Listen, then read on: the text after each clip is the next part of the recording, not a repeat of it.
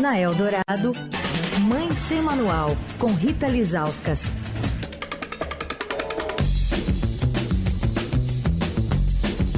Toda quarta-feira ao vivo aqui no Fim de Tarde Eldorado, Rita Lizauskas. Oi, Rita.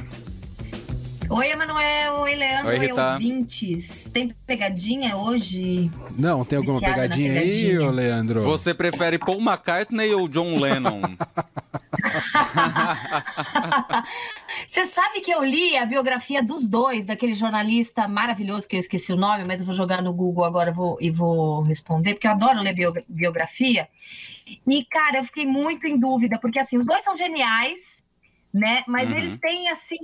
é, é, é, caminhadas assim desde pequeno muito diferentes assim né o, o, o Paul era mais, essa coisa mais né mais bonzinho mas aí ele tem uma coisa que ele perdeu a mãe o John Lennon também perdeu a mãe aí eu fi- fiquei assim toda tocada e, e ele perdeu a mãe de um jeito horrível atropelada né? E aí eu li a biografia dos dois tudo isso para dizer que eu não consigo decidir qual dos dois que eu gosto mais mas enfim, não sei, eu acho que o Paul, viu? Eu gosto mais de um, de um bonzinho, assim, sabe? Boa! Eu E tô... nem, nem, nem era pra eu responder, né? Era uma Mas o, pergunta o aleatória. Leandro, É, foi uma pergunta com segundas intenções, Rita é Lizauskas. que ele tá com a camiseta do Ah. Paul McCartney, entendeu, Rita? E o chefe tá com a Ah, camiseta então do John vai- Lennon. Putz, mas por que, gente? Vocês combinaram? Não. A gente se... entrou Ah, no estúdio, um olhou pra cara do outro e viu que tava com a camiseta dos de Beatles. Beatles hoje, tá vendo só? Olha que legal. Ó, eu joguei aqui no Google é, o Philip Norman. É, são duas biografias gigantescas, uma do John Lennon, outra do Paul McCartney. Assim, são fascinantes, são muito, muito boas mesmo. E o Philip Norman é um, é um jornalista que escrevia sobre, sobre cultura, sobre música, né? E assim, um, um trabalho de, de, de reportagem, de jornalismo muito legal assim que eles fizeram, sabe? Então, enfim, vocês vão ler e vão ficar mais em dúvida ainda, né? É, a do John Lennon eu já li, do Paul McCartney ainda não. Ah, é muito legal, muito legal. Eu vou te dar de aniversário, combinado? Boa, Olha aí, ó, tá, tá chegando, chegando. o aniversário do Leandro. É, eu sei, eu sei que tá chegando. O meu, meu também tá chegando. É. Eu também tenho segundas intenções na hora de dar um presente pro Leandro, entendeu? Entendi.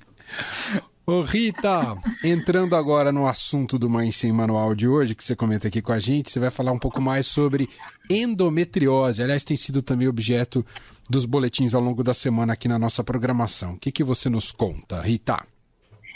Então, é é exatamente isso. A gente está no ar com esses boletins sobre, sobre endometriose, né? É um assunto assim muito importante. Eu acho que a gente precisa discutir muito sobre isso. É, eu fiz uma entrevista com o Dr. Maurício Abraão, que é o coordenador da ginecologia do Hospital Beneficência Portuguesa. É, e por que, que eu escolhi esse assunto, né? É, a, a endometriose, às vezes, é- ela é muito silenciosa, demora para as mulheres diagnosticarem, e ela é a principal causa de infertilidade das mulheres, né? Então, assim, aqui eu tenho lugar de fala, porque eu acho que eu já falei algumas vezes aqui que eu fiz tratamento para engravidar, que o Samuel é, é, é bebê de proveta, né? A gente fez fertilização in vitro, né?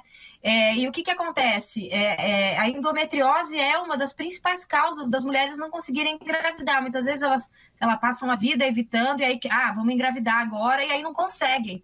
Né? Aí começa a investigar e começa a investigar. E, e- e- e, segundo eles, são 10 a 15% das mulheres é, brasileiras em idade reprodutiva que têm endometriose. São 7 milhões de mulheres, né?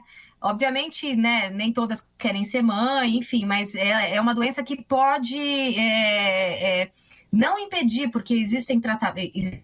Existe tratamento e também existe tratamento de, de fertilidade, né? Mas é muito importante, eu acho que por isso que eu achei muito legal trazer, trazer isso para o boletim e também para o ao vivo, para as mulheres ficarem de olho em alguns sintomas, porque o médico disse que às vezes demora, quando a mulher é adulta, sete anos para ela ter esse diagnóstico de endometriose, e às vezes quando a endometriose começa na adolescência, demora 12 anos para que esse diagnóstico eh, seja feito.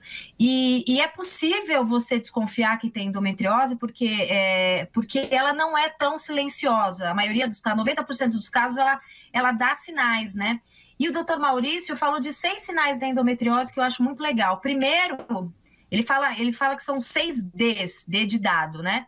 O primeiro sinal é a dismenorreia, que nada mais é, traduzindo em bom português, que a cólica. menstrual. E, em geral, é uma, uma, uma, uma cólica muito severa, muito incapacitante. E aqui, fazendo um parênteses, para mim, em adolescência, eu tinha cólicas, Emanuel, que eu tinha que ir para o hospital. Nossa. Entendeu? Eu não uhum. conseguia, é, eu não conseguia, é, é, assim, eu não conseguia dormir, eu não conseguia fazer nada. Eu lembro que minha mãe é, esquentava ali bolsa de água quente para eu colocar na barriga, e eu só conseguia parar de sofrer quando eu ia para o hospital é, tomar remédio na veia. Né? Então, agora que, que eu tenho esse conhecimento, e por isso que eu acho importante a gente falar sobre o assunto, talvez eu já tivesse alguma coisa ali na adolescência, né? Porque ele disse que, a, que essa cólica menstrual severa, ela é um dos sinais, a dor entre as menstruações, a dificuldade para engravidar é o outro D, né? Dificuldade para engravidar, às vezes você não se atentou, mas aí quando você não consegue engravidar, você vai fazer uma série de exames, aí descobre que tem endometriose. Outro sintoma é dor na relação sexual, é, a dor para evacuar na menstruação e a dor para urinar na menstruação. É, obviamente que esses, esses sintomas todos, eles né, não acontecem todos ao mesmo tempo, né, nem são. É, você não precisa ter todos para desconfiar da, da, endometriose, mas ele faz um alerta, né? Que quando você tem esses sintomas combinados, se eles são persistentes, se eles são muito severos, como era, por exemplo, a minha cólica na, na adolescência, você tem que procurar um médico, é, é, é isso é muito importante. Aí ele fala, é, de 40% a 50% das adolescências que têm cólica desse jeito que eu tinha quando eu era adolescente, elas podem ter endometriose. Então, como elas são adolescentes, né, muitas vezes não vão ao médico com tanta frequência, porque são jovens, etc e tal, isso acaba passando batido, e ela vai descobrir 12 anos depois, né? E aí eu perguntei para ele sobre tratamentos, né? E ele uhum. falou que assim, cada caso é um caso, né? É, é, eles podem fazer tratamentos clínicos, eles podem tratar essa dor, né? Então, tomando analgésico, anti-inflamatório, algumas medicações hormonais, né? Outras medicações, mas esse, esse, é, esse remédio ele não ataca a doença, né? Então, ele só ataca os sintomas, né? Então, esse tratamento clínico não costuma tratar a endometriose. É, mas ele fala que é, existem situações em que é preciso fazer essa cirurgia, porque o que, é endometriose, né? Eu acho que, que a gente precisa dar um passo atrás. É o seguinte, quando a gente, quando a mulher é, menstrua, quando ela não está grávida, né, tem, tem uma camada dentro do útero que chama endométrio. Então, você não está grávida, aquele endométrio ele descama e você menstrua, né? Então, o que acontece? O que acontece muitas vezes é que esse endométrio ele sai do útero, né, é, por diversas razões, e aí essa, esse endométrio acaba, é, vou falar de um jeito bem, bem, bem fácil das pessoas entenderem, ele acaba é, grudando nas trompas, às vezes até vai para o ovário, às vezes vai para o intestino, para a bexiga. Então ele acaba saindo dessa, desse aparelho reprodutor feminino algumas vezes, ou então ele, ele, ele, sai ali do útero e acaba gerando essa inflamação. Né? E daí por que, que é difícil? É, é, por que, que é difícil engravidar? Porque a endometriose ela altera a anatomia. Do, do, aparelho reprodutor feminino, né? Então, por exemplo, eu lembro que um dos primeiros exames que eu, que eu fui fazer quando eu não conseguia engravidar foi, foi um exame para ver se as minhas trompas, né? Que as trompas ligam ali o ovário para o útero, né? Se as minhas trompas estavam obstruídas. E no primeiro exame, eles descobriram que estava 99% obstruída. Eu não ia ficar grávida de forma natural nunca, né? Porque o, o, o espermatozoide não conseguia encontrar o óvulo, tinha ali uma barreira entre eles, né? Então, é, então a endometriose ela altera essa anatomia, pode ser nas trompas, pode ser nos óvulos. Então, é uma doença assim muito séria né? Que, e, e hoje em dia que a gente sabe né, que as mulheres estão demorando é, cada vez mais para engravidar, né? Eu perguntei para ele, as mulheres estão tendo mais endometriose ou elas estão sendo mais diagnosticadas, né?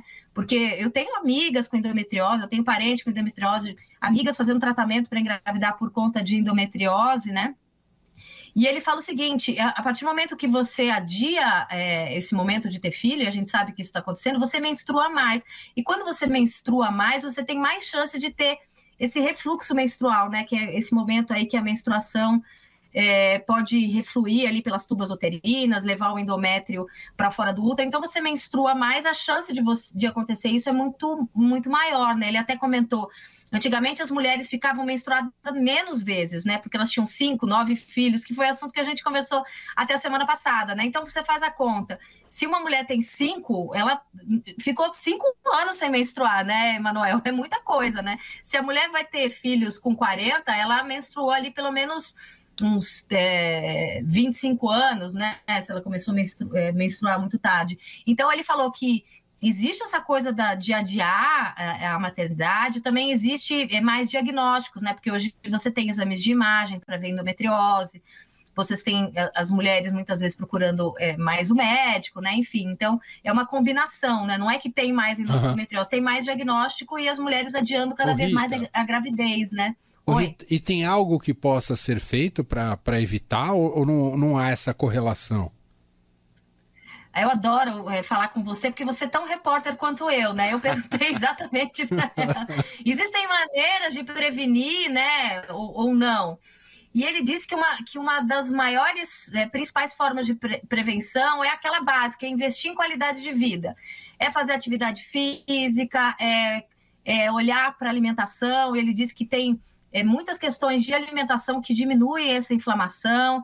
Então, tem a questão de, de fazer um diagnóstico precoce também, né? Porque se você faz um diagnóstico precoce, você pega ali aquela endometriose, às vezes no começo, né? Ela não tomou ali todo, todo o aparelho reprodutor. Às vezes, quando demora para fazer esse diagnóstico, daí é uma endometriose mais grave, né? Mas ele falou de exercício físico, de alimentação e de ficar assim atento aos sintomas, né? E aí eu perguntei para ele, mas todas as endometrioses têm sintomas? né? Ou elas podem ser silenciosas. Ele diz que é raro, mas que cerca de 10% podem ser silenciosas. Então, sei lá, uma em cada 10 mulheres não teve nenhum sintoma.